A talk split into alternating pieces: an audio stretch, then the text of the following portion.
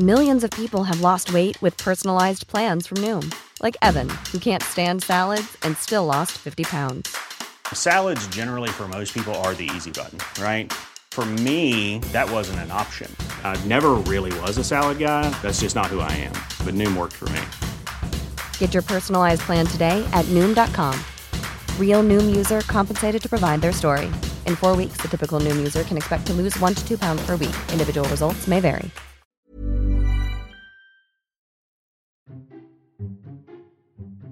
Esto es Memorias de Pez, un podcast en el que hablamos de historia y geopolítica de forma clara, sencilla, objetiva y sobre todo muy divertida. Y aquí tienes una nueva historia. La semana 17 de guerra entre Rusia y Ucrania nos ha dejado varios datos sorprendentes que nos dan una idea de lo cruel y despiadada que está siendo esta guerra, ya que las últimas cifras ofrecidas por el gobierno ucraniano sobre sus propias bajas son escalofriantes. Además, según testimonios de voluntarios de la Legión extranjera, el ejército ucraniano es un desastre en el que la descoordinación y el fuego amigo son el día a día en las trincheras del Donbass. Fuentes oficiales ucranianas afirman que han perdido 1.300 vehículos blindados, 400 tanques y 700 piezas de artillería, lo que supone hasta un 50% del total del equipamiento de las Fuerzas Armadas ucranianas. Estas pérdidas son una auténtica barbaridad, aunque no se descarta que puedan estar exageradas para forzar a Occidente a mandar más armamento pesado. Para los que pedís fuentes rusas, el Kremlin hace mucho tiempo que no da estadísticas sobre sus propias bajas, y ya sabemos que cuando cualquiera de los dos bandos habla de las bajas del otro, directamente miente. En el frente del Donbass la situación es límite para la defensa ucraniana. A pesar de mantener la resistencia en la zona industrial de Severodonetsk y a pesar de que los rusos aún no han conseguido llegar hasta las otras tres grandes ciudades del Donbass en manos ucranianas, los de Putin han roto las líneas ucranianas en el sur de Lysychansk, donde se ha completado el cerco de Zolote. En estos momentos las tropas ucranianas intentan salir del cerco, pero está claro que no todas lo van a lograr. Por ello, la única duda ahora mismo es la cantidad de tropas ucranianas que hayan podido quedar en ese cerco. Fuentes prorrusas hablan de hasta 19.000 prisioneros, pero de momento en vídeos solo hemos visto un puñado de ellos, así que en los próximos días sabremos más sobre el asunto. En cualquier caso, los rusos han apostado por el sureste de Lysychansk, donde las tropas rusas no tienen que cruzar ningún río para avanzar, y donde ya se encuentran a apenas 4 kilómetros de la ciudad. La próxima semana será clave para el desarrollo de los acontecimientos, pero tiene pinta de que tanto Severodonetsk como Lysychansk puedan acabar cayendo en manos rusas, y es que la situación en la que ahora mismo están ambas ciudades prácticamente sitiadas es difícilmente defendible. Donde las cosas marchan relativamente mejor para los ucranianos es en el frente de Gerson, donde los avances se realizan a cuentagotas, pero donde los rusos aún no han detenido completamente la contraofensiva ucraniana. Con las tropas ucranianas a apenas 10 kilómetros de Gerson va a ser clave la fuerza de ese movimiento de resistencia ucraniano compuesto por guerrilleros de los que tanto se habla en redes y que podrían existir dentro de la ciudad. Si esta supuesta resistencia, de la que apenas hemos visto acciones, puede coordinarse con el ejército ucraniano y organizar un levantamiento en la ciudad, los rusos lo podrían pasar bastante mal. Sin embargo, para nada es seguro que Ucrania cuente con las suficientes células durmientes mínimamente operativas en Gerson. Por cierto, precisamente en Gerson ya se ha confirmado por parte de la propia Rusia de que se va a llevar a cabo un referéndum para que la región se integre dentro de la propia Federación Rusa, aunque para ello primero tendrán que tener el control al menos de la ciudad para cuando esto ocurra. El otro punto donde han habido buenas noticias para las fuerzas ucranianas es en el Mar Negro, donde los buques rusos se mantienen alejados de la costa por miedo a los misiles Neptuno y Harpoon, con los cuales cuenta el ejército ucraniano. Esto ha permitido que los ucranianos hayan bombardeado la isla de las serpientes, hayan hundido un buque ruso menor y hayan bombardeado tres plataformas petrolíferas.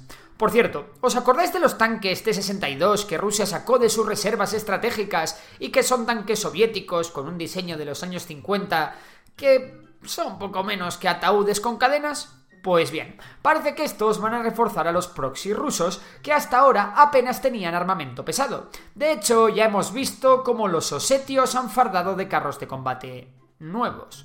En el plano internacional, aparte del anuncio de que los sistemas de lanzamiento de misiles HIMARS ya están en Ucrania, la principal novedad nos llega desde Lituania, y es que los lituanos no se andan con chiquitas y le han dicho a Rusia que se acabó eso de utilizar sus vías de ferrocarril para enviar carbón, metales, productos electrónicos y otros bienes sancionados al enclave militar de Kaliningrado a través de Bielorrusia. Ya sabéis, Kaliningrado es esa región rusa que se encuentra dentro de Europa. La polémica está servida ya que la decisión es legalmente discutible y para el Kremlin Kaliningrado es un territorio estratégico ya que es la base principal de la flota rusa del Báltico y un lugar donde hay apostados misiles hipersónicos Kinzhal y misiles Iskander con capacidad nuclear desde donde se podría atacar incluso Berlín.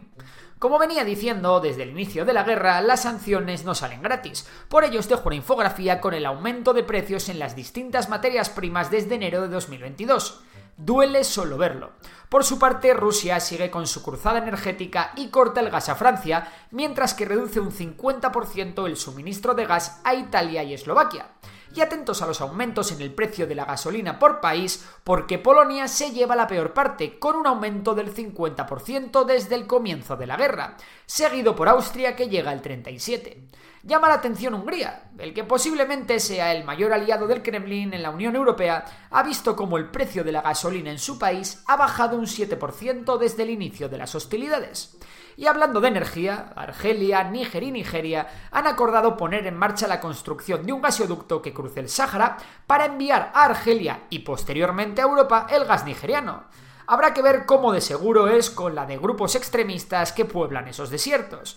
Por cierto, en Colombia, principal aliado de Estados Unidos en la región, Petro se ha hecho con la victoria en las elecciones y será el primer presidente de izquierdas de la historia del país. Con este ya son 12 los países gobernados por la izquierda en Latinoamérica, que últimamente está imparable. ¿Serán los latinoamericanos un caladero de aliados para la Rusia de Putin? Desde luego al Kremlin no le vendrían mal ya que no va sobrado de amigos. Por su parte, Turquía sigue tensando la cuerda en la OTAN, con esto de que puede vetar la entrada de Suecia y Finlandia en la organización. A sus demandas en el norte de Siria se le une ahora la desmilitarización de las islas del Mar Egeo por parte de Grecia. Ah, y como era de esperar, Eurovisión 2023 no se celebrará en Ucrania y todo apunta a que será en Reino Unido. Si te ha gustado el episodio de hoy, recuerda que puedes seguirnos en Spotify. Y si nos quieres echar una mano, puntúa el podcast con 5 estrellas. Por lo demás, un abrazo y hasta la próxima.